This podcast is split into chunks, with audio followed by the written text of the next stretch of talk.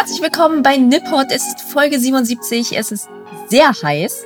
Und heute wird es deswegen, weil wir ja Sommer haben, super spoopy. ja, warum das so ist, das muss man vielleicht noch dazu sagen, denn ähm, in Japan ist ja im Sommer die Geisterwelt der Welt der Menschen am nächsten. Und ähm, ja, wir haben, wie ihr gerade vielleicht bei einem Blick vor die Tür festgestellt habt, ziemlich sommerliche Temperaturen. Ähm, und deswegen dachten wir uns, ey, wir haben schon voll lang kein Gruselshit mehr gemacht. Mhm. Es kamen ja auch Leute zu uns, die meinten so, oh, also Gruselfolgen, die sind so voll mega, die mögen wir am aller, allerliebsten. Und ähm, genau deswegen dachten wir uns, es könnten wir heute mal wieder ein paar gruselige Geschichten erzählt werden. Man weiß jetzt gar nicht, ist das ein Geistergeräusch oder ist das die MS Nippot? Keine Ahnung. Heute sind wir ein Geisterschiff. Oh, der fliegende Holländer, der, der fliegende Japaner, meine ich. ja, und darauf dürfen wir auch mal wieder jemanden begrüßen, und zwar Maria ist äh, der Patreon MS Nippot Squad gejoint. Auf jeden Fall, ab mit dir in den Maschinenraum. ähm, das Buffet ist hiermit wieder geschlossen. Nein, Quatsch. Kleiner Spaß. Äh, mach's dir bequem am Schokobrunnen. Äh, vielen Dank, Maria. ähm, ja, ähm, Melissa, wie, wie äh, gruselig fühlst du dich gerade? Fühlst du dich sehr äh, in, in Geisterstimmung? Bei mir, ich muss zugeben, es ist, also wir nehmen auf, während es hell draußen ist. Mhm. Und ähm, ich hoffe so ein bisschen, dass uns diese Geschichten gleich noch in gruselige Stimmung versetzen, weil so richtig gruselig fühle ich mich noch gar nicht. Nee, aber ich glaube, das wird gleich. Ich glaube, wir haben auch noch nie so früh aufgenommen. Äh, wir sind beide bisschen busy, deswegen geht's diesmal nicht anders. Deswegen nehmen wir auch separat voneinander auf. Ähm, aber es ist tatsächlich halb zwölf. Ja, halb zwölf äh, mit mittags. Mittagsgeisterstunde. Ähm, Mittagsgeisterstunde. Ich habe gerade meinen Knoppers verdrückt und jetzt geht's los. Nein, Quatsch. Aber ja, es ist. Ähm, ich habe immerhin ähm, meine Vorhänge zugezogen. Ähm, man mhm. sieht es kaum, weil die so lichtdurchlässig sind. Aber ich habe mein Bestes gegeben, um die Stimmung zumindest ein bisschen äh, unheimlicher zu machen. Aber die Sonne nervt auch einfach im Gesicht. aber das lässt dich mehr wie ein Geist aussehen. Das ist doch gut. Ich äh, höre auch unabhängig von zugezogenen Vorhängen, Melissa, ähm, dass ich äh, etwas gespenstisch aussehe. Aber ich, äh, du musst gerade was sagen. Melissa hat so ein, so ein äh, Pullover an oder ein, ein Longsleeve oder ein T-Shirt, keine Ahnung, ah, ein T-Shirt, ähm, auf dem zum Beispiel ein, ähm, ein Auge mit Flügeln abgebildet ist, was durchaus ein Yokai sein könnte, finde ich. Voll. War ja. Yokai-Folge auch bald mal wieder Zeit. Das stimmt. Wir hatten richtig lang keine Yokai-Folge mehr, aber heute soll es ja primär um die sogenannten Kaidan gehen, über die wir, glaube ich, auch nie eine eigene Folge hatten, sondern immer nur mal angesprochen, ne, dass die existieren. Also mhm. Kaidan sind quasi japanische Geistergeschichten. Das ist das Wort dafür. Und ähm, wir hatten immer mal wieder erwähnt, so ja, die gibt's und da kommt Yokai XY vor, aber ich glaube, wir hatten nie eine Folge, in der wir richtig Kaidan erzählt haben. Nee, aber das holen wir jetzt nach. Perfekt. Wundervoll. Ähm, vielleicht muss man, bevor wir anfangen, noch dazu sagen, dass es wie auch bei den Märchen und eigentlich bei den Yokai auch ähm, unterschiedliche Versionen der jeweiligen Geschichte gibt. Das Total. heißt, ähm, es kann durchaus sein, dass wenn ihr jetzt eine der Geschichten schon kennt, dass die zum Beispiel in Iwate ganz anders erzählt wird als, weiß ich nicht, irgendwo tief im Westen Japans. Ähm, deswegen mit, mit Vorsicht zu genießen, sage ich mal. Aber ähm, das ist eben so bei mündlich überlieferten Erzählungen. Und ähm, das trifft auf die meisten dieser Kaidan zu. Auch wenn ihr vielleicht noch wisst, dass es ab der Edo-Jidai, der Edo-Zeit, ähm, sehr viele gedruckte Kaidan auch gab, weil ab da quasi so Geisterheftchen super populär waren. Boah, ich hätte auch so gerne Geisterheftchen von uns. Ey, wenn du mich mal, von uns vor allem, ey, da fällt mir aber ein, dass ich mal von diesen, kennt ihr noch Gespenstergeschichten, diese dünnen Gruselheftchen? Und da gab's mal ein Cover, auf dem stand die Ritter des Hasses. Und ähm, da habe ich, ähm, da waren so zwei Ritter drauf und da habe ich einfach Melissa an mein Gesicht reingefotoshoppt. Und deswegen gibt's eigentlich von uns schon ein Geister, ein Geisterheftchen. Es gibt nur noch keine Geschichte dazu. Ich, ich finde ehrlich gesagt, unsere, unsere Biografie an sich ist schon gruselig genug. ähm, aber wenn du mich mal in Bayern besuchst, Melissa, ähm, du kannst ganz viele von diesen, ähm, von diesen Geistergeschichtenheftchen, kannst du dich auf die Terrasse setzen und das lesen. Geil, und danach noch Gänsehaut. ja, absolut. Ich habe noch relativ viele Gänsehautbücher zu Hause. Aber es war voll geil, weil das Cover hatte auch Gänsehaut. Ist so einfach. Deutsche Kaidan. Deutsche Kaidan. Wobei es sind ja gar keine deutschen Bücher, aber hey. Melissa, soll ich anfangen oder möchtest du anfangen? Ähm, wie du magst. Wie, wie Okay, ist die Spoopy-Mood heute? Also ich meine, ich bin ja immer in Spoopy-Mood, da will ich nicht, äh, will ich nicht, äh, will ich nicht leugnen. Ähm, weißt du, wenn du es mir anbietest, dann fange ich jetzt einfach mal an. Gut, dann lehne ich mich Ähm, zurück. Okay, dann lasst dich ein bisschen gruseln und ihr euch natürlich auch, denn ich erzähle euch zuerst eine der wohl berühmtesten Kaidan, einer der berühmtesten Geistergeschichten Japans, denn sie gehört zu den Nihon Sandai Kaidan, also den großen drei Geistergeschichten Japans. äh, cue the spooky music. Ähm, es ist, äh, ist wirklich eine sehr coole Geschichte und es ist die Geschichte Yotsuya Kaidan, die Geschichte von Oiwa. Und ja, Oiwa war, ja, man muss vielleicht direkt sagen, es ist eine Geschichte, die auf wahren Begebenheiten, vermeintlich, basiert. Immer. Das heißt, also so im Vorspann würdet ihr jetzt sehen, based on a true story. ähm, und ähm, ja, Oiwa war eine Frau, die tatsächlich gelebt hat und im Jahre 1636 starb. Zu ihrem äh, Geburtsjahr sage ich mal, oder zu ihrem Geburtstag habe ich leider nichts gefunden, aber 1636 ist sie wohl gestorben. Ich möchte mir auch in so einer Folge die Jahreszahlen nicht nehmen lassen. Ähm, und ja, sie war verheiratet, die gute Oiwa, mit einem Samurai beziehungsweise einem Ronin, also einem herrenlosen Samurai namens Iemon. Und Iemon war ein ziemlicher Bastard, muss man einfach mal sagen. Der war ein sehr, sehr, sehr egoistischer, auch krimineller, tu nicht gut, der hat gestohlen, der hat gesoffen, der hat anderen Frauen schöne Augen gemacht. Er war einfach kein besonders guter Ehemann und dementsprechend war es auch keine besonders gute Ehe. Also ich würde fast sogar sagen, beide waren nicht glücklich. Ähm, und eines Tages der reicht es der guten Euwa und sie sagt so, ey, ich habe überhaupt keinen Bock mehr auf ihn. Ähm, und ich muss übrigens dazu sagen, ähm, Oiwa ist äh, ein wunderschöner Name, denn das bedeutet einfach, man schreibt es wirklich mit dem Kanji für Stein. Also Iwa, der Fels. Oh, Und, und sie ist einfach die Frau, die Stein heißt. Ähm, also O ist nur so ein, so ein honorific Prefix. Ähm, und sie, ja, sie ist die Oiwa, äh, die, die Steinfrau, wenn man so will. Ähm, vielleicht eine kleine nette Ergänzung, auch wenn das tatsächlich mit der Geschichte wenig zu tun hat. Aber ich fand's cool. ähm, und eines Tages entscheidet sich die Frau Stein, die Oiwa, entscheidet sich, Iemon zu verlassen und sagt, boah, ich habe überhaupt keinen Bock mehr auf diesen Typ. Ähm, was ja für die damalige Zeit, also wir befinden uns in der Edo Jidai, ähm, ja, for fortschrittlich ist. Ein fortschrittlicher Ansatz. Ähm, ich dachte tatsächlich, ich dachte tatsächlich, sie erschlägt ihn mit einem Stein. ja, aber das wäre keine. Dann wären wir wieder im True Crime Sektor, Melissa. ähm, könnten wir aber auch mal wieder eine Folge machen. Das stimmt. Ähm, und äh, sie kehrt tatsächlich ähm, steinlos, kehrt sie zu ihrer Familie zurück und sagt so, boah, ich habe überhaupt keinen Bock mehr auf diesen Typen, der geht mir richtig auf den Sack, auf die Eierstöcke.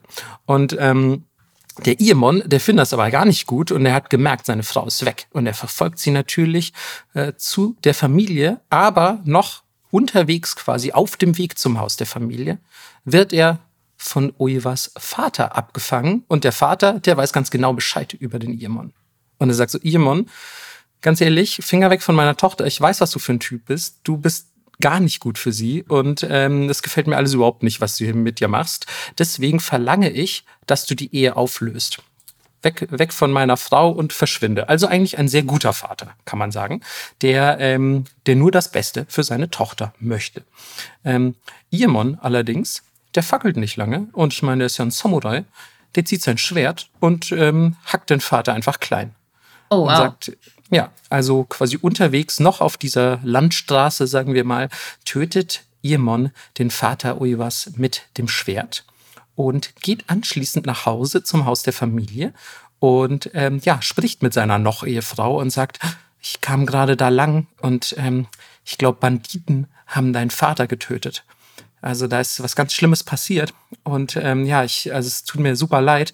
Ähm, aber jetzt, wo du so ganz allein bist, beziehungsweise so eine männliche, äh, führende Hand in deinem Leben fehlt, willst du nicht doch wieder zu mir zurückzukommen? Ich verspreche auch ein besserer Typ zu werden und den Tod deines Vaters zu rächen. Und sie sagt, na ja, okay, wenn du es so sagst, ja, und sie besinnt sich so ein bisschen auf die guten Zeiten, ach komm, weißt du, wir versuchen es nochmal. Und tatsächlich, äh, ja, ziehen sie quasi wieder zurück nach Edo und ähm, kriegen dort ein Kind zusammen. Aber irgendwie die Geburt, die verläuft nicht ganz rund und ja, vielleicht auch einfach das Dasein als Mutter bekommt Oiwa nicht so gut und ähm, sie wird krank. Sie lamentiert herum, sie ist viel bettlägerig und dem Imon, dem gefällt das alles überhaupt nicht. Und er sagt sich, fuck, warum habe ich die denn zurückgenommen? Die muss ich doch irgendwie wieder loswerden. Glücklicherweise gibt es neue Nachbarn. Und dieser Nachbar, der ist ein Arzt und mit ihm zusammen wohnt seine sehr schöne Enkelin Ome. Ome. Toller Name. Oiwa und Ome. ähm, und Ome ist jung und mega heiß. Ähm, angeblich nicht ganz so heiß wie Oiwa, also die scheint auch sehr, sehr schön gewesen zu sein, aber Ome soll trotzdem jemand gewesen sein, die viele Instagram-Follower gehabt hätte. ähm, und glücklicherweise hat Ome, diese Arztenkelin, auch richtig Bock auf ihr Mann. Und die sagt so, boah, dieser schöne Samurai da drüben, so, der sieht so ein bisschen rau aus mit seinem Drei-Tage-Bart, der gefällt mir ganz gut. Ich liebe Red Flags. ja, ich liebe Red Flags, genau. Und ich meine, er ist verheiratet und hat schon ein Kind. So, ey, was soll's. ähm, und dann geht sie zu ihrem Opa und sagt, ey, Opa, ganz ehrlich, du bist doch Arzt, du bist schlau und kannst du mir nicht irgendwie helfen? Ich will diesen Samurai von, von den Nachbarn so. Ich will den irgendwie für mich haben. Aber der hat so eine Frau, die liegt da immer so krank rum und die, die lamentiert viel und, und ist so schwächlich und gebrechlich. Kann man da nichts machen. Ja, und der Opa ist natürlich ein guter Opa und er sagt, Mann, ich liebe meine Enkelin. Weißt du was? Ich helfe dir, den Iemon zu heiraten. Ich verschreib dir ähm, der Medizin, die du der guten Oiwa geben kannst. Und diese Medizin ist aber eigentlich Gift dass sie hoffnungslos entstellen wird im Gesicht. Es wird ihr Gesicht ruinieren für immer, ihr Schönes. Und dann, ähm, ja, kann, kann der gute Irmon sagen, so, boah, nee, meine Frau ist zu hässlich geworden und ich will lieber die schöne Ome vom Nachbarn. Dann, ähm, dann hast du den für dich. Das war und der offizielle Scheidungsgrund? Also es äh, würde wahrscheinlich geworden. als genau, die ist sehr hässlich geworden. Ich bin raus dann. Ähm, und äh, sie gibt äh, der guten Oiwa diese Medizin. Und naja, natürlich funktioniert die Medizin und Oiwa wird von Tag zu Tag hässlicher mit jedem Mal, die sie diese Medizin benutzt. Ich glaube, es war eine Creme, die sie tatsächlich auch aufgetragen hat. Und ja, äh, ihr Gesicht, ihr, ihr Gesicht wird hoffnungslos entstellt und Iemon ist natürlich entsetzt und sagt so, was zum Fick ist denn mit dir los? Du bist ja gottlos hässlich geworden. ähm, und ähm, er sucht sich natürlich auch Rat beim Nachbarn und sagt so, ey, was können wir da machen? Und der Nachbar, der sagt so, na, weißt du was, ich habe eine ganz gute Idee. Du könntest ja deine jetzige Frau Uiwa, die könntest du einfach verlassen und meine wunderschöne Enkelin Ome heiraten. Meine Familie ist reich, ich bin Arzt, so. Und meine Tochter, na, du siehst sie, ne, sie ist halt mega hot. So, ist das nix für dich, Irmon? Und jemand sagt, ja, du, du hast eigentlich völlig recht, du bist klug, du bist Arzt, ich mach das. Ähm, und er braucht aber immer noch einen Grund für die Scheidung, denn äh, hässlich sein allein reicht auch in der Edo Jidai nicht. Und, und ähm, vor allem kann ja auch niemand beweisen, dass du nicht schon bei der Hochzeit hässlich warst. Ähm, und deswegen sagt er zu seinem guten Kumpel Takuetsu, sagt äh, der Iemon, so, ey, weißt du was? Und jetzt hier eine Trigger-Warnung wegen einerseits sexueller Gewalt und andererseits auch Suizid. Also wenn ihr diese Themen nicht möchtet, skippt vielleicht fünf Minuten. Ähm, ähm, sagt er zu seinem Kumpel Takuetsu, hey, kannst du nicht nachts in mein Haus einbrechen und meine Frau vergewaltigen? Weil dann, ähm, ja, dann habe ich einen Grund für die Scheidung wegen, naja, dann ist sie mir fremd gegangen und so. Oh mein Gott. Und ähm, Takuetsu sagt, ja, okay, kann, kann ich machen. Why not? Die soll ja auch ganz hübsch sein, so deine Frau. Ähm, und eines Nachts bricht dann Takuetsu in das Haus von ihrem Mann ein und möchte sich äh, Uiwa bemächtigen. Aber als er sieht, wie entstellt und hässlich sie ist, ähm, gibt er sofort natürlich seinen Plan auf und ähm, spillt auch direkt den Tee wie die Leute heutzutage sagen. Er sagt, ey, ganz ehrlich, ich hatte das eh eigentlich, ich hatte nicht so richtig Bock drauf. Eigentlich war es dann mein Ehemann, der das von mir wollte. Ähm, und ähm, ja, warum ich nicht mit dir jetzt schlafe, äh, naja, vielleicht guckst du einfach mal in den Spiegel und er gibt dir einen Handspiegel. Ähm, und das ist das erste Mal, dass sie ihr entstelltes Gesicht selbst erkennt. Denn sie hatte entweder vorher keinen Spiegel zu Hause, aber innerhalb dieser Geschichte ist es der Spiegel von Takuetsu, der ihr die eigene Hässlichkeit vor Augen führt. Und sie ist natürlich komplett entsetzt. Sie sagt, oh mein Gott, wie konnte das nur passieren? Was ist da los? Und sie greift sich eine herumliegende Waffe von, von Iemon. Vielleicht hatte sein Schwert nicht dabei. Ähm, und ähm, ja, schneidet sich mit Iemons Schwert den eigenen Hals auf. Und ähm, während sie da quasi auf den Tatami-Matten liegt, und verblutet verflucht sie mit ihren letzten Atemzügen ihren Noch-Ehemann Iemon. Und ja, ähm, wenig später berichtet einer der Diener Iemons, der gute Kohei, berichtet natürlich seinem Herrn davon, so, hey, ich war gerade zu Hause und ähm, ja, ich habe schlechte Nachrichten. Äh, deine Frau, die Oiwa, die hat sich umgebracht. Und seltsamerweise ist Iemon mega glücklich, als er das hört. Und der geht so, ach, das ist ja schade, ach, Zwinker, Mensch. Zwinker. Mensch, was machen wir denn da? Und das findet dieser Diener Kohei, das findet er mega verdächtig. Und sagt so, Moment mal, da stimmt doch was nicht. Ähm, und fragt so, hey, ganz ehrlich, Imon, hast du was damit zu tun? Was ist denn da los? Das irgendwie, du reagierst sehr erfreut. Und ähm, diesen Verdacht, den findet der Imon gar nicht gut. Deswegen bringt er auch den Diener um. ähm, und sagt so, oh, ich muss meine Spuren verwischen. Und was macht er? Er denkt sich so, ey, warte mal, ich kann doch einfach behaupten, Iemon, äh, Quatsch, Iemon sage ich schon, ich kann doch behaupten, Kohei, mein Diener und meine Frau, die Oiwa, die hatten Verhältnis miteinander. Die sind ja beide tot, die können gar nicht widersprechen. Ist doch egal, ob der Taku jetzt so das, das geschafft hat mit dem Plan. Ich nagel die beide auf eine Tür und äh, versenkt die Tür im Fluss. So. Und äh, dann tut er das. Er, er, er, nimmt die Leichen der beiden, nagelt sie auf eine Tür und versenkt diese Tür im Fluss und erzählt allen, die wären miteinander fremdgegangen und deswegen hätte er sie bestrafen müssen. Mhm. Und naja, wie du dir schon denken kannst, kommt jetzt der paranormale Teil der Geschichte, denn das ist, äh, ja, man tut den Toten nicht solches Unrecht, ist ja logisch. Ähm, und in der Hochzeitsnacht von, von Ome und Iemon findet der gute Irmon überhaupt gar keinen Schlaf. Der Samurai liegt nachts wach und denkt sich so, boah, ich kann einfach nicht schlafen. Mich plagen unruhige Gedanken. Vielleicht ist es auch mein Gewissen. Vielleicht hätte ich nicht meinen Diener und meine Frau an eine Tür nageln sollen. Ähm, und als er sich dann umdreht und er will sich einfach zu seiner Frau umdrehen, blickt er in das geisterhafte Gesicht in das entstellte, geisterhafte Gesicht seiner einstigen Frau Uiwa, die neben ihm im Bett liegt. Und er springt natürlich sofort auf und sagt, What the fuck? Ihr müsst euch das wahrscheinlich ein bisschen vorstellen, wie in dieser einen Szene von Juan the Grudge, als da unter dieser Bettdecke plötzlich der Geist ist, Mann, da ging mir echt der Arsch auf Grundeis. Oh. Und so hat er wahrscheinlich auch reagiert. Neben ihm im Bett liegt einfach eine entstellte, geisterhafte Frau mitten in der Nacht. Und er nimmt sein Schwert und versucht natürlich, diesen Geist zu besiegen. Aber sein Schwert gleitet einfach durch den Geist hindurch, denn es ist ja ein Geist. Und er ist so, er schreit und wütet so, verschwinde, weiche von mir, du böser Geist. Und ähm, dann daraufhin löst sich der Geist auf. Und, Melissa, was passiert? Er hat seine Frau getötet? Ganz recht. Er hat natürlich Ome zerhackt, die quasi einfach auf ihn wirkte wie ein Geist. Vielleicht hat der Geist sich als wie sagt man, äh, Skin als äh, DLC drüber gelegt über, über seine Frau. Tatsache ist, der Geist hat äh, den guten Iemon hereingelegt und dazu gebracht, seine eigene neue Frau zu töten. Als er das feststellt, rennt er sofort zum Haus des Nachbarn, also wo quasi der Opa von Ome wohnt, und sagt so, oh Gott, oh Gott, mach auf die Tür, so ist es was ganz, ganz Schlimmes passiert. Die Tür geht auf und wer steht? Da? Euer.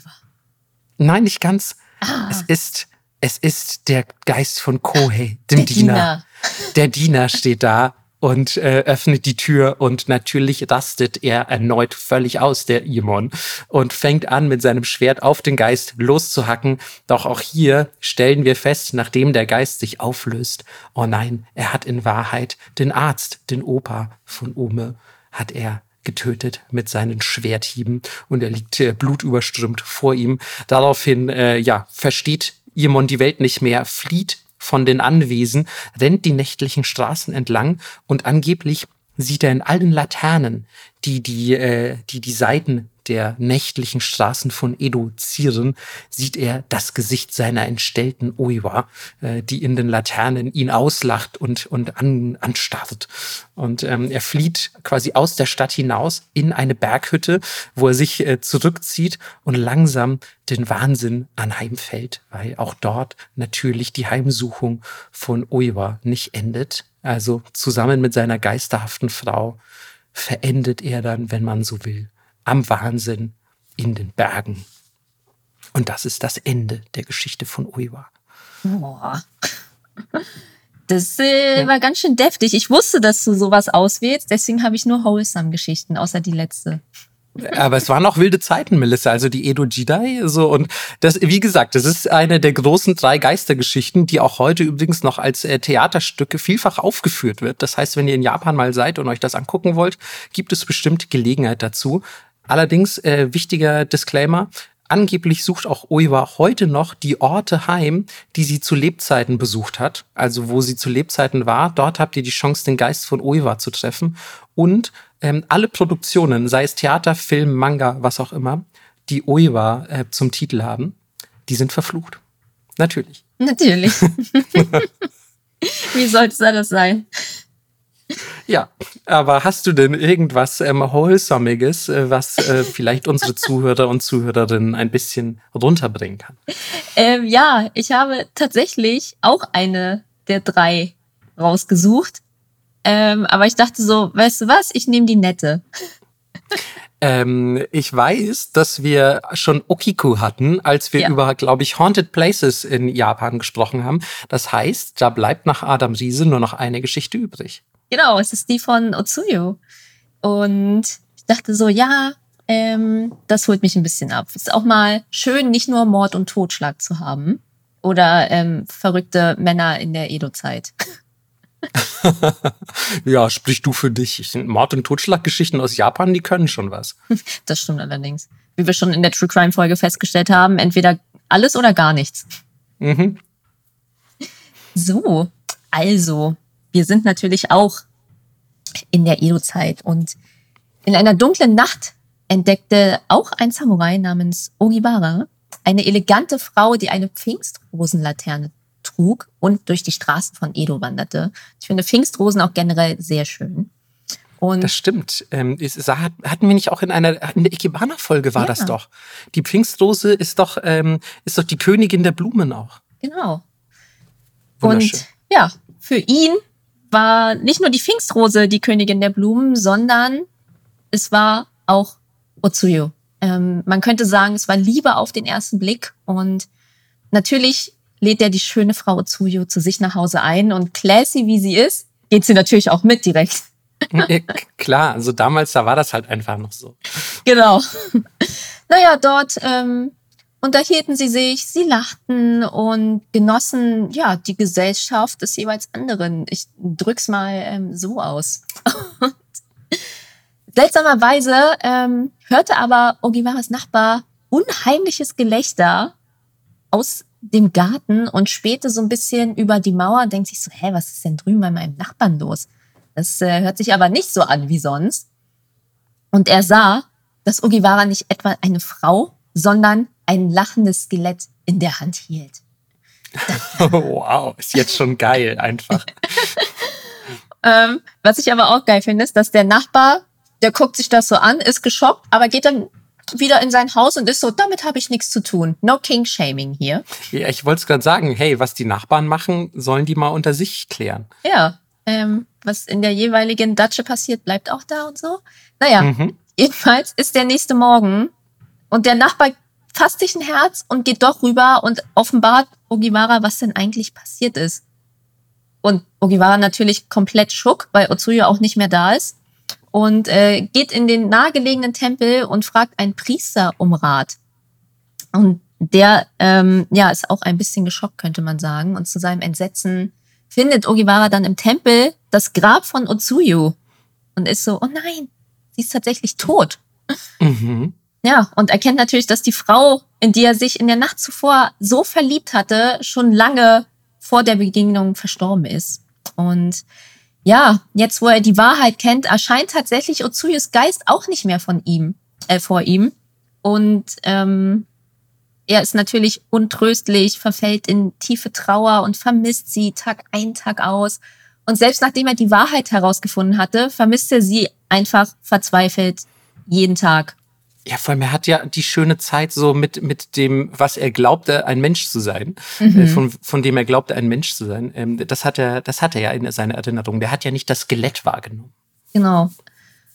Naja, und ähm, er wird immer trauriger und vermisst sie immer mehr. Es wird überhaupt nicht besser. Und nach einiger Zeit, als er seine Traurigkeit wirklich nicht mehr ertragen kann, kehrt er zum Tempel zurück, in dem Otsuyo begraben liegt.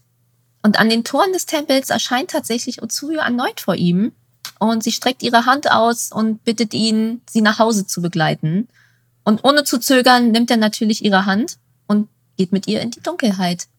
Und ja, nach seinem letzten Besuch in diesem Tempel verschwindet er tatsächlich. Die Leute suchen ihn, ähm, aber er ist unauffindbar, bis irgendwann der besorgte Priester das Grab von Otsuyo öffnet und in dem Sarg liegen zwei Körper, der von Ogiwara und Otsuyo für immer vereint. Oh, das ist ja wirklich romantisch. Oder? Das ist ja, auch wenn ich sage, es ist natürlich eine, eine, eine Ansage im Sinne von so, hey, da fehlt dieser eine Samurai Ogiwara, keine Ahnung, wo der ist. Ich mach mal das Grab von Utsuyo auf. Ähm, it's a stretch. Aber, aber ich finde, das ist auf jeden Fall, oh, das ist eine, das ist eine schöne und romantische Geschichte.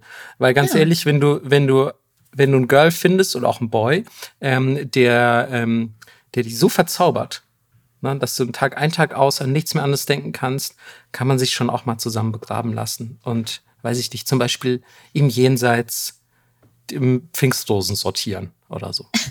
Pfingstrosenlaternen bekleben.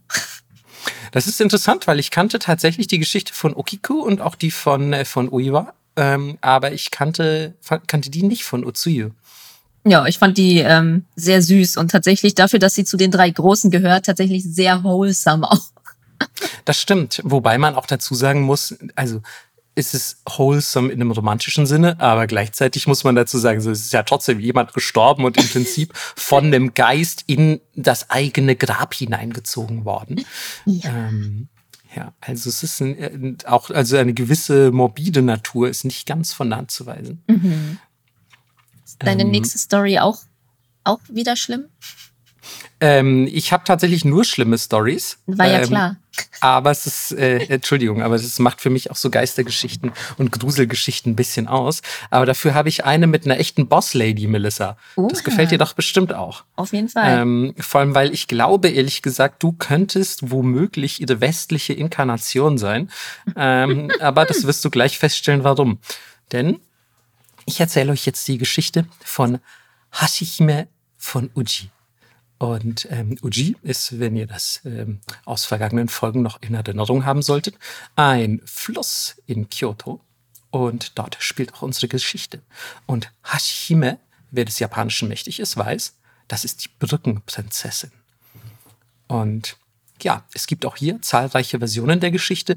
Ich habe mal die genommen, die größtenteils auf der sogenannten Heike Monogatari basiert, ähm, die, glaube ich, auch schon in tausend Erwähnungen, das wird das nächste Tattoo dann, ähm, in, in tausend Folgen Erwähnung fand, so rum. Ähm, also eine der wirklich wichtigsten äh, Erzählungen der japanischen Geschichte. Und ähm, wir befinden uns in der Zeit der Regentschaft des Kaisers Saga. Auch den haben wir schon in vergangenen Folgen erwähnt.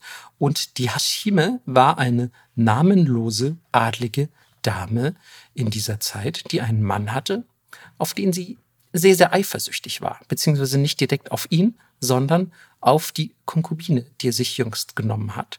Also er macht einer anderen Frau schöne Augen und sagt sich vielleicht auch so, boah, meine adlige Edeldame hier, mit der ich vorher zusammen war, die die bringt's nicht mehr so richtig. Also auch hier wieder eine Art Irmon-Charakter. Ja, was ist ähm, los mit denen, ey?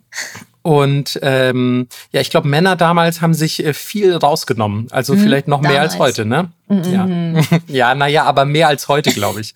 ähm, nun gut, auf jeden Fall war sie sehr, sehr eifersüchtig auf diese Konkubine und hat ihren Mann wiederholt gebeten, so, ey, bitte, bitte schick doch diese Konkubine weg. Ich, ich lieb dich doch so und äh, kannst du nicht einfach weiter nur mit mir zusammen sein? Muss, muss diese Alte denn unbedingt auch eine Rolle in diesem Stück haben.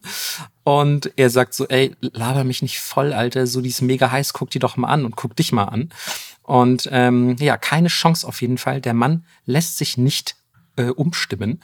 Und deswegen macht sich diese Frau am frühen Morgen, nämlich zur Stunde des Ochsen, das ist zwischen ein und drei Uhr morgens, also sagen wir, es war circa zwei Uhr morgens, ähm, macht sie sich auf dem Weg zum Kifune-Schrein in Kyoto.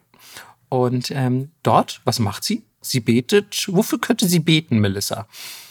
Ähm, dass sie schöner wird, dass die andere verunglückt von der Brücke fällt. Ja, fast, aber es ist noch ein bisschen mehr Metal. Sie betet nämlich dafür, ein lebender Dämon zu werden, damit sie grausame Rache nehmen kann. Okay. Das wäre mein, mein nächster Guest gewesen. Genau, und dort an diesem Kifune-Schrein betet sie für sieben lange Tage. Und sie betet, O großer und mächtiger Kami von Kifune, Verwandle mich noch zu Lebzeiten in einen Teufel, der schrecklich anzusehen ist. Verleihe mir ein Äußeres gleich der Flamme der Eifersucht, die in mir brennt. Lass mich töten. Oh. ja, ähm, äh, auch von mir äh, äh, frei übersetzt, aber geiler Text auf jeden Fall. Also ähm, sie hatte, sie hatte den Metal im Blut, würde ich sagen. Die hatte Bock. Ja, Eisen hat man ja eh im Blut. oh mein Gott. Ey, komm, es ist, es ist mittags, da kann man keine guten Witze machen. Es tut uns auch übrigens leid, ne, dass die, also es sind heute Mittagswitze, mit denen ihr euch rumschlagen müsst, aber da müsst ihr jetzt durch.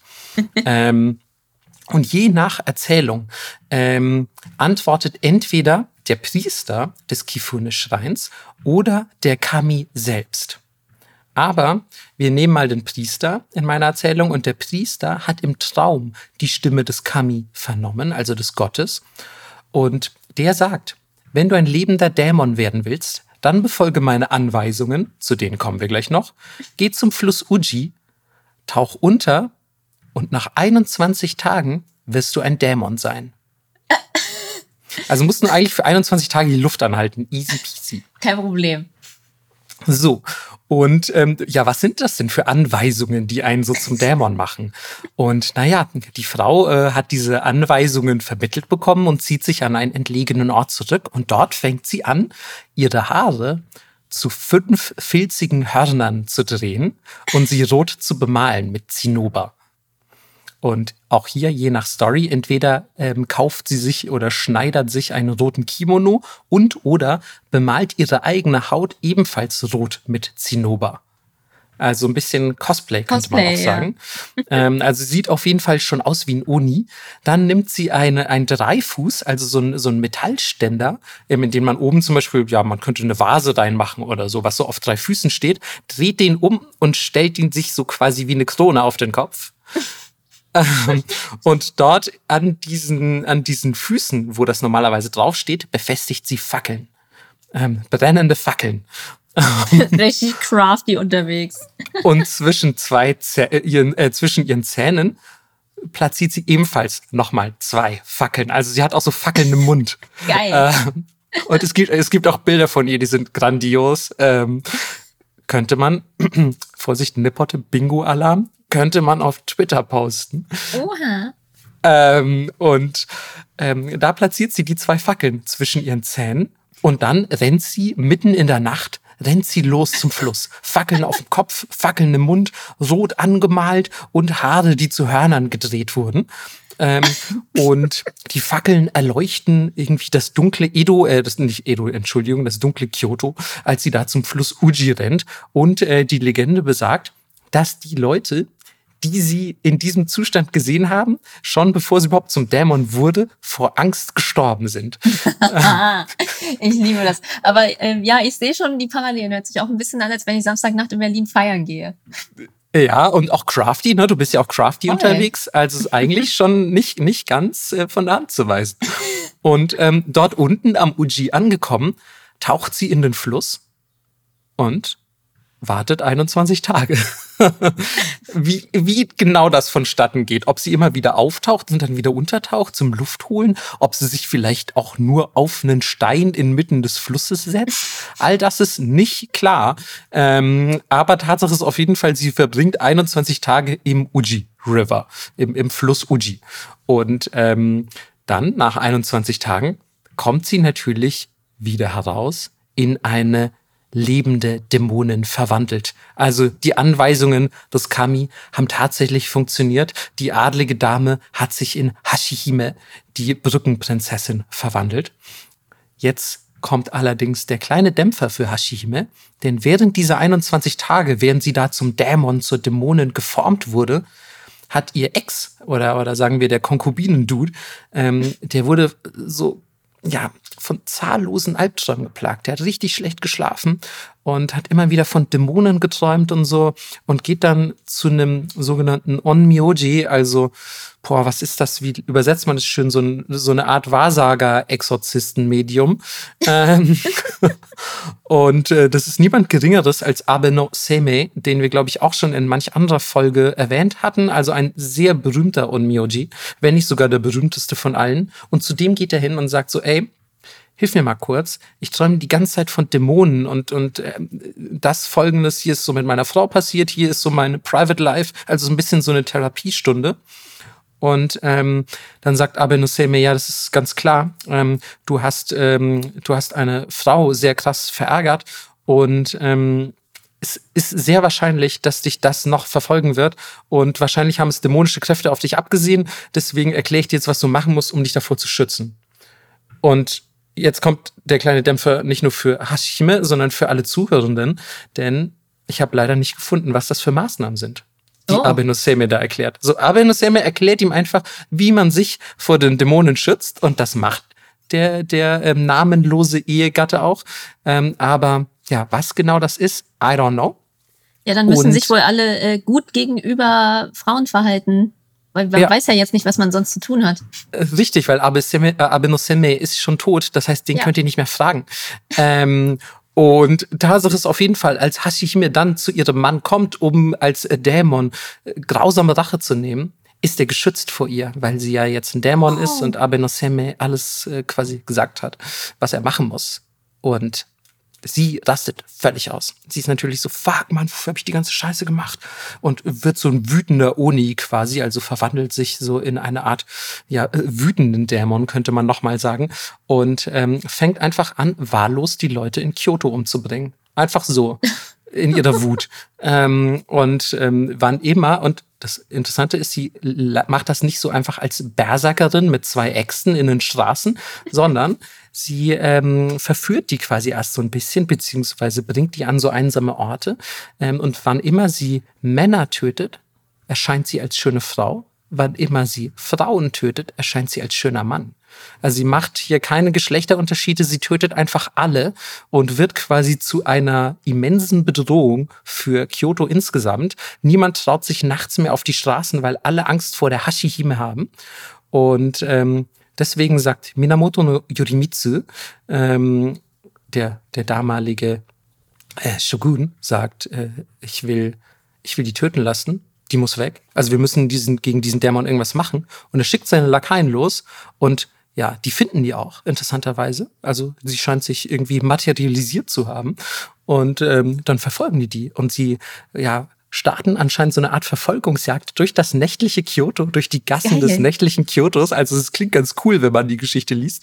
Und ähm, sie treiben sie irgendwann in die Enge und da sind halt ganz viele Samurai und ähm, ja haben quasi die Hashihime quasi ja in so eine Sackgasse getrieben und dann sagt sie so fuck okay ich höre ja schon auf mit dem Morden. So, und ich verspreche auch gut zu werden und mich in eine Schutzgottheit zu verwandeln, wenn ihr mich verschont.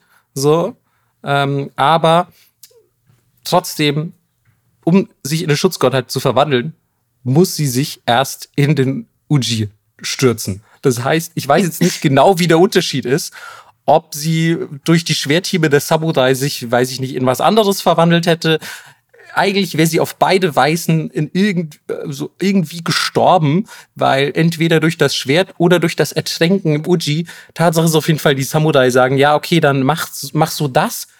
Du, wenn du gut werden willst, so eine Schutzgottheit, dann äh, ertränk dich jetzt im Uji. Und sie springt in den Uji und ertränkt sich und wird dann eine Schutzgottheit. Und seitdem ist alles gut und niemand hat mehr äh, vor der Hashihime irgendwas zu befürchten. Wow, ich hatte ja ein bisschen gehofft, dass sie sagt, okay, ich werde hier die Schutzgottheit, wenn ihr meine Alten tötet. Das, das wäre auch richtig geil, aber sie hat sich tatsächlich dann doch, wie das in japanischen Geschichten oft so ist, ähm, selbst im Fluss ertränkt. Ähm, man muss dazu sagen, es gibt verschiedene Versionen dieser Geschichte. Ich habe es eingangs erwähnt. Und in, ich glaube, der Heike Monogatari sogar, das war natürlich auch schon eine ganze Zeit lang her, steht allerdings, ähm, dass sie eine noch lebende Dämonin sei. Also hm. da ist der Ausgang der Geschichte wahrscheinlich ein bisschen anders. Ähm, und vielleicht hat sie sich dort nicht im Fluss ertränkt. Aber ja, in manch anderen eben schon. Wichtig für euch zu wissen ist, ihr habt vor der Hashime eigentlich nichts zu befürchten, aber sie wird auch heute noch verehrt. Es gibt auch irgendwie einen Schrein für die Hashime, wenn ich das richtig in Erinnerung bekommen habe, den Minamoto no Yorimitsu äh, hat bauen lassen. Und er hat ja auch zum Beispiel eine riesige Beerdigung ausrichten lassen. Also der hat sie dann auch schon geehrt dafür. Wie das mit ihrem Mann weitergegangen ist, der das alles verursacht hat, das ist mir leider nicht bekannt. Mhm. Schade. Ja, ich, äh, also ich finde, also ich meine, natürlich ist die Frage, wie viel, wie viel ähm, Repressalien hätte er verdient für seine Taten. Also ich weiß nicht, wie, sage ich mal, legit es war, sich damals so eine Konkubine anzulachen. Voll. Aber ich finde, ihre Art damit umzugehen war auf jeden Fall sehr gesund und natürlich. Und äh, ja, das empfehlen wir allen Personen, die das gleiche Problem haben. Äh, absolut. Das erste war eine Geschichte voller Red Flags und das andere ist eine personifizierte Red Flag. Also sie hat die einfach rot angemalt und angefangen, Leute umzubringen. Jo. Und noch ein bisschen äh, Spa-Bereich. G-River. Ja, wow. Also immer also, diese wütenden Frauen. Gibt es eigentlich auch mal wütende Männer, die zu äh, Dämonen werden? Das ist eine gute Frage. Also man findet, glaube ich, auch wenn man ähm, japanische Gruselgeschichten oder Geistergeschichten ähm, recherchiert, findet man wirklich sehr, sehr viele weibliche Geister. Mhm. Also es gibt ganz wenige, also vielleicht mal hier irgendwie so ein kopfloser Samurai, der, der nachts irgendwie über ein Tempelgelände streift oder so. Aber insgesamt ist das Geschlechtergefälle schon sehr, sehr weiblich. Mhm. Ihr müsst jetzt einfach ähm, Geistergeschichten schreiben mit Männern als Protagonisten. Aber ich habe tatsächlich jetzt eine. Äh, Melissa, bevor du anfängst, wir hatten ja auch mal äh, gesprochen, äh, darüber gesprochen, dass wir selber Geschichten schreiben oder eine Geschichte schreiben und die so einflechten in unsere Märchen- oder Gruselgeschichten folgen und die Zuhörer, Zuhörerinnen müssen dann rausfinden, welche unsere Quatschgeschichte ist. Also das steht auch noch aus. Ja, vielleicht dann äh, Richtung Halloween. Also wir können auf jeden Fall schon mal sagen, alle Geschichten, die wir heute erzählen, sind, glaube ich, also ich spreche jetzt nur für mich, aber ich schätze, bei dir ja. ist es genauso, äh, sind tatsächlich so überliefert.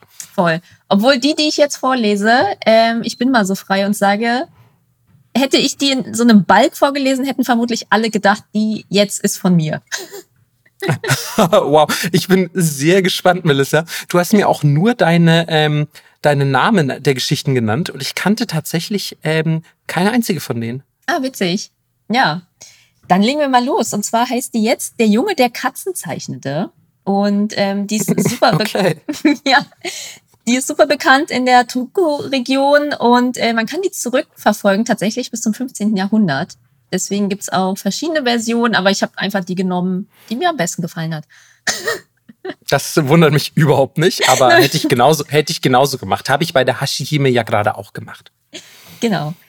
Also, vor langer, langer Zeit äh, begab es sich in einem Dorf, dass ein Bauer mit seiner Frau dort lebte und sehr viele Kinder hatte, wie das damals so war. Aber natürlich war er auch ein armer Bauer und konnte nicht alle Kinder direkt so ernähren. Und deswegen mussten die Kinder mithelfen bei der Arbeit. Und der älteste Sohn, der 14 war, der war stark genug, um dem Vater zu helfen. Der hat angepackt, hier Weizen, Kühe rumscheuchen, alles, was man so macht damals als Bauer. Ich finde es so geil, Melissa, es ist wirklich I love it, wie du Bauer sein beschreibst. Hier so Weizen, Kühe rumscheuchen. Ist, ich weiß nicht, wie viele Bauern und Bäuerinnen uns zuhören, aber es ist so geil, weil Melissa auch dachte, dass so Sachen, die, also so diese Heuballen auf Von Weiden, weitem. dachten sie, das sind Schafe. Das war noch voll weit weg.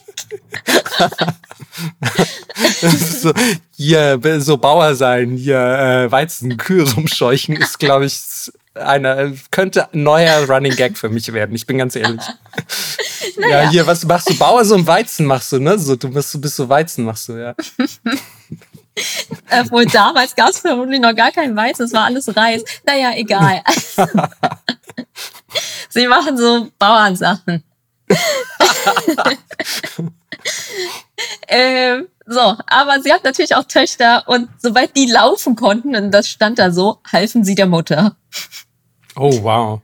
Ja, da äh, mussten alle anpacken. Aber der jüngste Sohn, der war irgendwie nicht so richtig für die körperliche Arbeit gemacht. Der war aber dafür super klug, aber naja, ein bisschen schwächlich. Und deswegen dachte die Familie so, ah, es haben eh nicht alle so richtig genug zu essen und er kann nicht so richtig anpacken, aber dafür ist er ein bisschen klug. Ich glaube, der wird Priester. Natürlich. Natürlich. Das ist die, die einzige Option für kluge Leute damals. Ja. Also gehen sie mit ihm zum Dorftempel und äh, fragen den Priester, ob er ihn nicht aufnehmen will. Und der Priester guckt ihn so an und fängt an, ihn so ein paar Fragen zu stellen. Und der Junge antwortet tatsächlich sehr klug und wird dann als Helfer im Tempel aufgenommen. Und Okay. der Junge lernt super schnell, er ist mega folgsam, ähm, aber er hat eine große Schwäche. Und zwar malt er während seiner Studierstunden Katzen. Er liebt Katzen, er malt überall Katzen hin. Auch dahin, äh, wo eigentlich keine Katzen sein sollten. An Ränder der Priesterbücher, auf die Wandschirme im Tempel, an die Wände, an die Pfeiler, einfach überall hin. Geil, das ist ja so ein richtiger, also es ist äh, ein bisschen wie so ein, so ein, na, ein Schüler auch, den man so aus, aus, weiß ich nicht, aus heutigen Zeiten kennt, die halt ständig rumkritzeln oder so. Ähm, bin, mal, bin mal gespannt, wo das eine paranormale Wendung nimmt. Naja, der Priester sieht das natürlich und ermahnt ihn mehrmals und ähm, sagt so, Mann, du musst mal jetzt aufhören hier mit den Katzen. Wir wissen, du bist super klug und du wirst eventuell ein guter Priester, aber das mit den Katzen muss jetzt hier einfach aufhören. Aber er zeichnet weiter, weil er einfach nicht anders kann. Er muss überall diese Katzen hinmalen und der Priester sagt irgendwann, ey, ich guck dich an und du hast einen sogenannten Künstlergeist in dir und demnach wirst du niemals ein guter Priesterlehrling werden, weil ein Priesterlehrling muss Bücher studieren, anstatt zu malen. Okay, wow. Ja. Und er sagt zu ihm, mein Junge, du musst den Tempel verlassen, weil, wie gesagt, du wirst nie ein guter Priester, aber vielleicht wirst du ein großer Künstler. Und eins gibt er ihm auch noch mit, er sagt, vermeide nachts weite Plätze und siehe zu, dass du in kleinen Räumen bist. Mhm. Ja, Bisschen, bisschen wie eine Katze, die sich in so eine Box setzt. das stimmt. naja, und der Junge ist aber tatsächlich ein bisschen verwirrt und äh, ist so, okay, äh, große Räume, alles klar, hat aber auch zu viel Angst, um noch, noch mal nachzufragen, was der Priester genau meint und schnürt sein kleines Bündel mit seinen kleinen Sachen und zieht traurig los. Und weiß aber auch, wenn er jetzt sofort wieder nach Hause gehen würde, würde er von seinem Vater dafür bestraft werden, dass er dem Priester nicht gehorcht hat. Ähm, kann aber auch nicht zurück in den Tempel und überlegt, ja, was macht er denn jetzt? Und er hat aber gehört, dass zwölf Meilen entfernt es einen extrem großen Tempel gibt und denkt sich so, ja, hm, ich glaube, ich gehe jetzt einfach dahin, da gibt's mehrere Priester und bitte die, mich aufzunehmen. Und nun war aber der große Tempel gerade geschlossen worden, das wusste der Junge aber nicht, er hat keine Gerüchte gehört, weil er war ja im Tempel. Und ähm, es heißt, ein böser Geist hätte dort die Priester verschreckt und den Ort in Besitz genommen. Oh, wow. Ja. Und es seien wohl auch tapfere Krieger nachts in den Tempel gegangen, um das Monster zu töten, doch sie wurden nie mehr lebend gesehen. Jesus, okay. Was ist das denn für ein Tempel? Ja. All das hatte der Junge aber nicht gehört und machte sich tatsächlich auf den Weg. Und als er ankam, war es bereits dunkel, alle schliefen und er blickte den großen Tempel auf einem Hügel an, äh, am Ende der Hauptstraße und sah, dass tatsächlich in dem Tempel dort Licht brannte. Und mhm. Es hieß aber auch, dass das Monster die Gewohnheit habe, Licht anzumachen, um Wanderer anzulocken. Natürlich. Na klar. Clevere Monster. der Junge weiß aber nichts, geht hoch zum Tempel und klopft an die Tür aber er hört nichts von innen. Er klopft nochmal und nochmal. Aber niemand kommt und schließlich denkt er so, naja, ähm, vielleicht schlafen die auch alle und drückt so ein bisschen vorsichtig gegen die Tür. Und tatsächlich geht die Tür auf, denn sie war unverschlossen. Und er tritt ein, findet auch eine Lampe, aber keine Priester. Und er denkt sich, naja, gut, ähm, die pennen bestimmt irgendwo, das ist ja eine Riesenanlage hier und macht sich so ein bisschen bequem, leuchtet so ein bisschen mit der Lampe rum und denkt sich so, hä, warum ist denn hier alles so staubig und voller Spinnenweben? Ähm, denkt sich aber auch gleichzeitig, na gut, wenn es hier so dreckig ist, dann brauchen die Priester bestimmt einen Lehrling, der hier alles reinhält. Also habe ich eigentlich gute Karten, ich bleib mal hier. Und ähm, was ihm aber gut gefällt, es gab so große Wandschirme und auch große Säulen, auf die sich sehr gut Katzen malen lässt. Natürlich. Ja, das äh, ist so geil. Ich, also ich bin hier so in einem neuen Tempel und ich habe keine Ahnung, wer hier so wohnt und wem der gehört, aber ich mal mal überall Katzen hin. Ja. Und ähm, obwohl er ein bisschen müde ist, schaut er sich nach einem Malkasten um und findet auch einen, fängt an, die Tinte anzumischen und beginnt überall in dem großen Raum die Katzen zu zeichnen. Er malt sie auf die Schirme, er malt sie überall an die Wände und danach fühlt er sich ziemlich müde und gerade als er sich hinlegen wollte, erinnert er sich an die Worte vom Priester, ne? Vermeide weite Plätze, sieh zu, dass mhm. du in kleinen Räumen bist. Mhm. Und auf einmal denkt er so, ja, ist schon, also der Hauptraum ist schon extrem groß und fühlt sich so ein bisschen unbehaglich und ähm, macht sich auf die Suche nach einem kleinen Zimmer, findet auch eins, legt sich dahin, macht die Schiebetür zu, schließt sich ein und schläft. Und dann okay. wacht er auf einmal spät in der Nacht auf von einem schrecklichen Geräusch geweckt. Ähm, man hört Kämpfe, man hört Geschrei. Teilweise klingt's auch ähm, ja übernatürlich, könnte man sagen. Und als sich irgendwann alles beruhigt, reckt er so den Kopf raus, hört nichts weiter und geht in den großen Raum mit seiner Laterne. Und das erste, was er sieht, der gesamte Boden des Tempels ist mit Blut bedeckt. Oha, oh, oh, oh. Das ist nie ein gutes Zeichen, habe ich gehört. und in der Mitte des großen Raums liegt die Leiche einer riesigen Monsterratte, größer als eine Kuh. okay. Warte, Melissa, du weißt doch überhaupt nicht, wie groß eine Kuh ist. Ich habe nur die Überlieferung äh, genommen. Naja, aber ja, wer, hat ja, denn ja. Jetzt, wer hat denn jetzt die Monsterratte getötet, wenn es nicht mal einen Haufen Krieger geschafft hat? Da bemerkt der Junge, dass all die Katzen, die er gemalt hat, feuchte, blutige Mäuler haben. Und er erkennt, es waren seine Katzen, die die Ratte getötet haben. Alles klar, sicher, sicher, sicher. der wollte, der wollte nur krass rechtfertigen, dass der, dass der überall Katzen hingemalt hat. Und dann hat er einfach so eine Pappmaché-Riesenratte gebaut. das ist doch der älteste Trick in the book. Wer kennt's nicht? Naja, tatsächlich ähm, wurde der Junge dann später ein bekannter Künstler und manche seiner Katzen werden heute noch in Japan Touristen gezeigt. oh, wow. Okay, das, das finde ich cool. Also wenn, wenn ich irgendwo mal in einem Tempel bin und so, wo da irgendwie eine Katze an die Wand gemalt wurde, mhm. dann werde ich auf jeden Fall sehr hellhörig sein. Ich konnte das leider nicht 100% verifizieren, weil es auch eine, ähm, eine Geschichte gibt, wo er am Ende Priester wird. Mhm. Aber ich finde die Version schöner. Ja, also äh, wenn er am Ende Priester wird, würde das ja auch bedeuten, dass so der Geist der Kunst aus ihm hinausgefahren ist. Ja, genau. Deswegen äh, hat er bestimmt Leute weiterhin mit seinen Katzen geheilt und beschützt. Das würde ich mir aber auch wünschen. Mhm. Ja, das. Äh das ist eine schöne Geschichte, finde ich. Also Oder? so gerade auch, wenn man, wenn zum Beispiel, wenn ich überlege, meine Oma, als ich klein war, hat mir immer ähm, äh, Geschichten erzählt und manchmal auch Geistergeschichten.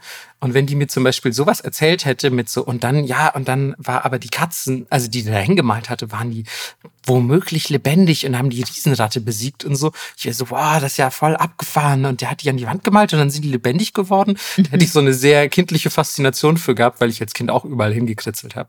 Total. Ähm, meine Mutter war auch so verzweifelt, dass sie irgendwann äh, auf meiner Höhe einfach den Flur mit Tafelfarbe gestrichen hat. Oh, wie geil ist das denn?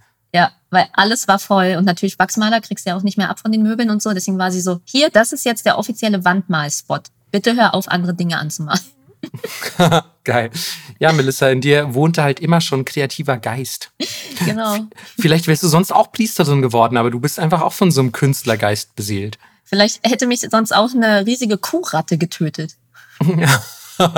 Ach ja, das wäre zu schön.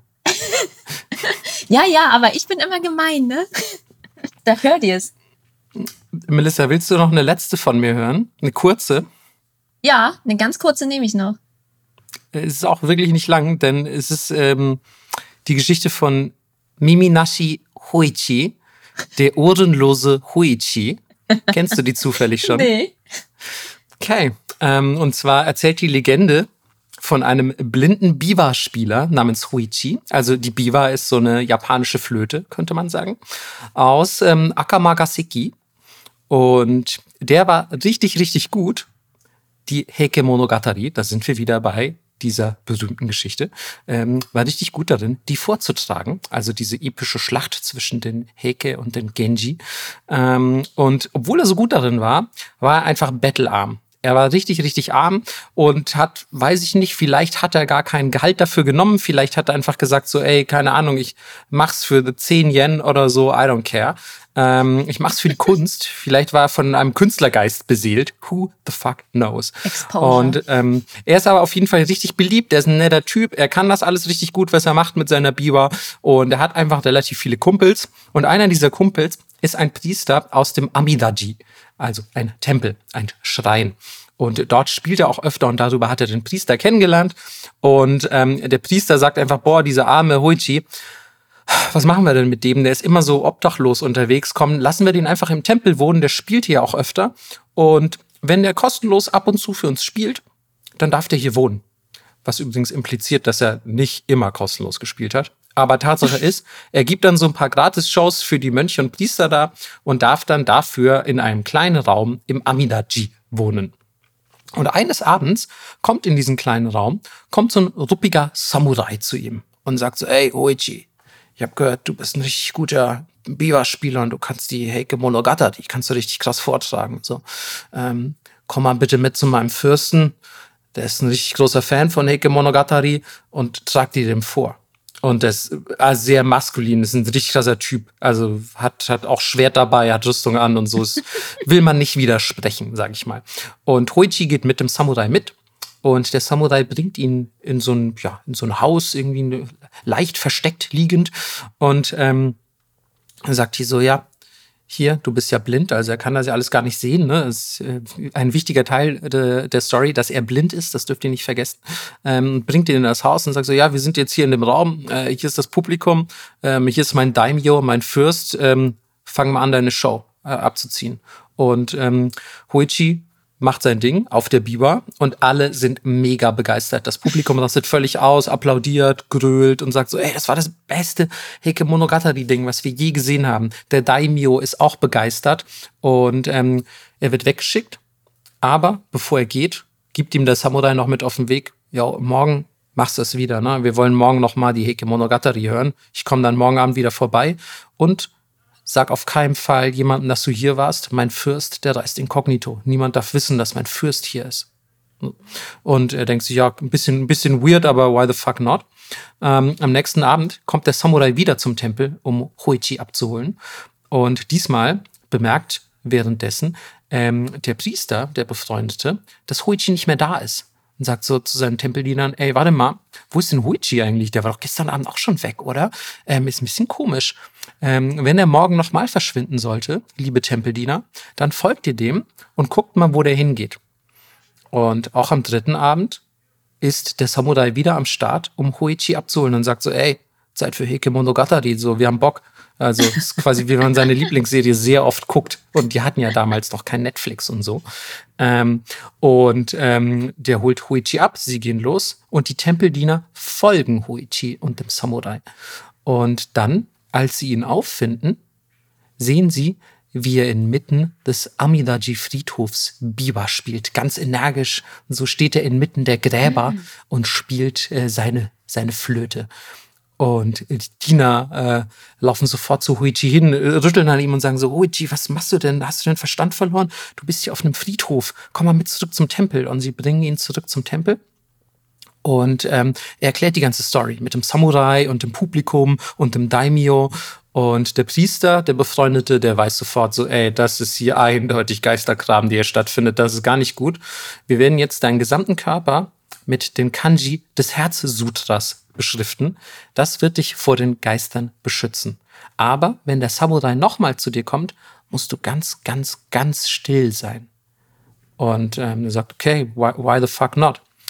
Am Abend kommt der Samurai wieder und sagt so, Hoichi, Hoichi, komm jetzt raus, Mann, wir brauchen Heike Monogatari. Hoichi antwortet nicht, weil er ganz, ganz still sein soll. Dann macht der Samurai die Schiebetür auf, guckt in den Raum und was sieht er? Er sieht Hoichis Biwa da liegen und zwei im Raum schwebende Ohren. Und Melissa lacht schon. Ähm, ja, denn er sieht nur Hoichis Ohren, denn der Rest seines Körpers wurde von den Kanji des Herzsutras für die Geister und Dämonen unsichtbar gemacht. Das Problem ist leider, der Priester hat vergessen, Hoichis Ohren zu beschriften. Ah, schlampig. Schlampig, schlampig. Und ja, der Samurai ist auch so ein bisschen, ich sag mal, simpel im Geiste und er denkt sich, na, der ist, ist ja gar nicht da, es sind ja nur seine Ohren da. Ähm, und dann reißt er dem Hoichi die Ohren ab, vom, vom Leib reißt ihm, also vom Kopf, nimmt die Ohren mit, bringt die seinem Daimyo und sagt so, ey, sorry, äh, also der hat, waren nur seine Ohren da.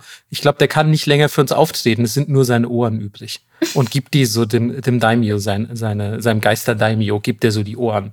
Und ähm, als am nächsten Morgen der Priester nach Hoichi sehen will, sitzt er immer noch blutüberströmt im Schneidersitz auf seiner Tatami-Matte und ist ganz, ganz still weil er natürlich nicht weiß, so wie lange muss ich denn still sein? Kommen die Geister noch mal? Was ist da los? Also er hat quasi mit stoischer Gelassenheit seine schweren Verletzungen ertragen.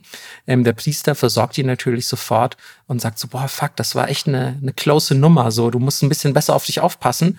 Und ähm, er schafft es, sich von seinen schlimmen Wunden zu erholen, wird also versorgt und auch später, so sagt man, ähm, ein begnadeter Musiker, obwohl er keine Ohren mehr hat und ja auch nicht sehen kann. Also er ist diverser Sinne beraubt, aber schafft es trotzdem, einer der besten Biwa-Spieler aller Zeiten zu werden und ist natürlich auch von seiner Heimsuchung befreit, denn der geisterhafte Samurai hat ja äh, quasi seinem Fürsten übermittelt, dass von Hoichi nichts mehr übrig sei, außer seinen Ohren. Oh, bisschen schön auch. Ein bisschen schön, aber auch ein bisschen unangenehm, bisschen, wenn ich mir ja. vorstelle, so Ohren ausgerissen zu bekommen. So. Also der hat die auch angeblich nicht abgeschnitten, sondern ausgerissen. Ausgerissen. Also der hat nicht sein wow. Schwert genommen und die Clean abgetrennt, sondern er hat da vielleicht einfach krass dran gezogen. Man muss ja auch überlegen, wie viel so, wie viel Kraft so ein Geister-Samurai hat. Das weiß mhm. man ja auch gar nicht. Also ja. Also ich mag die aber ganz gerne, ja. weil es gibt, ähm, es gibt auch ganz viele Theaterstücke, die das aufgreifen. Und es gibt auch Bilder dieser Theaterstücke im Internet und es sieht richtig cool aus irgendwie. Sieht ehrlich gesagt auch ein bisschen gruselig aus. Mhm. Ähm, ja. es gibt auch äh, ganz schöne Illustrationen tatsächlich von dem Katzenjungen. Ähm, Schauen wir mal, ob wir das posten. Ja, so, oh, komm, so ein, so ein Sammel, kriegen wir so einen Sammelgeister-Post hin? Ja. Melissa, das schaffen wir, das schaffen wir, glaube ich. Das schaffen wir heute. Ja, ja äh, nee, Vorsicht, heute noch nicht, weil heute wissen ja die Leute noch gar nicht, was das für eine Folge ist. Wenn wir jetzt einfach Geistersachen posten, aber am Wochenende dann oder so. Ja, geil. Ja. Okay. Was, was ist denn das gruselige Wort der Woche dann? Ja, was, was könnte das Wort der Woche wohl sein? Ich dachte mir, also wir haben, glaube ich, schon das erste Mal, als wir von Kaidan gesprochen haben, haben wir tatsächlich schon erwähnt, dass Kaidan mehrere Bedeutungen hat. Und ich dachte mir, warum nicht? Warum nicht einfach Kaidan zum Wort der Woche machen? Aber nicht Kaidan, die Geistergeschichte, sondern Kaidan, die Treppe. Ähm, damit ihr das unterscheiden könnt. Ähm, denn es ist ja auch wichtig, zu wissen, welches Wort nicht gemeint ist. Und insgesamt auch trotzdem ein sehr wichtiges Wort, denn mhm. wenn es keinen Aufzug gibt, Aufzug ist kaputt, fragt ihr so, ey, wo ist denn die Kaidan, Leute? Ähm, Kaidan ist die Treppe. Also zusammengesetzt aus dem Wort für Stockwerk und Stufe eigentlich, könnte man so sagen. Ähm, Kai und dann. Ähm, und ja, ist nicht die Geistergeschichte, die allerdings, wie gesagt, genauso geschrieben wird. Aber Treppen im Dunkeln auch gruselig. Treppen im Dunkeln, vor allem wenn sie in noch dunklere Keller führen. Mhm. Ähm, ja, wenn sie vielleicht knarzen, obwohl man glaubt, niemand ist zu Hause, niemand sollte die Treppe entlang gehen. Also Treppen haben auf jeden Fall sehr, sehr großes Horrorpotenzial. Voll. Deswegen passt es auch ein bisschen. Stimmt.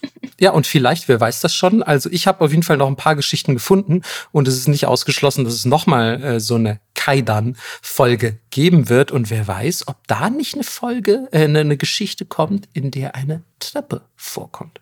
Oha. Also ihr habt gehört, ähm, ihr könnt natürlich auch gruselige Geschichten einreichen. Wenn wir die geil finden, lesen wir die vielleicht vor. Ja, das stimmt. Ne? Wir haben ja auch bei den Märchenfolgen schon eine auch mal vorgelesen. Mhm. Vielleicht kann man das bei den Kaidan, bei den Geistergeschichten Japans auch so machen, dass man eine vorliest und eine mündlich wiedergibt oder so. Ich bin immer so hin und her gerissen, weil ich erzähle auch so gerne mündlich Sachen nach. Ja. Aber auch vorlesen, das hat ja dann manchmal einen schöneren Textfluss, muss man einfach sagen. Naja, äh, ich, ich kann mich auch noch erinnern, die Abstimmung war 50-50.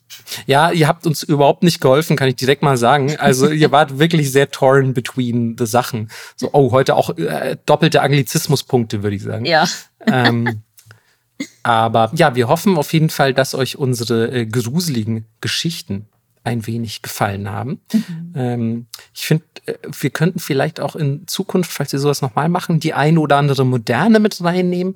Aber man muss ja trotzdem immer auch ein bisschen aufpassen, wo verschmilzt das mit Creepypasta und urbaner Legende und sonst was. Und so die klassischen Kaidan-Geistergeschichten stammen eben aus Zeiten, wo mit Frauen sehr ähm, ungnädig umgegangen wurde, wo Männer sich alles rausgenommen haben, wo Leuten mit Schwertern irgendwie der Torso auseinandergehackt wurde.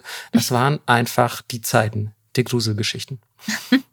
Vielleicht machen wir beim nächsten Mal einfach so Hodgepodge äh, Oden Horror oder so. wir erzählen einfach gruselige Dinge, die irgendwie mit Japan zu tun haben. Genau. 25 Stunden Arbeit pro Tag. Oh Gott. Oh Gott. Gut. Der harte Horror. wir hoffen, äh, ihr müsst nicht 25 Stunden pro Woche arbeiten und wir konnten euch ein bisschen abkühlen und Gänsehaut verschaffen mit unseren Geschichten und dann hören wir uns in zwei Wochen wieder. Bis dann. Ciao, ciao. Tschüss.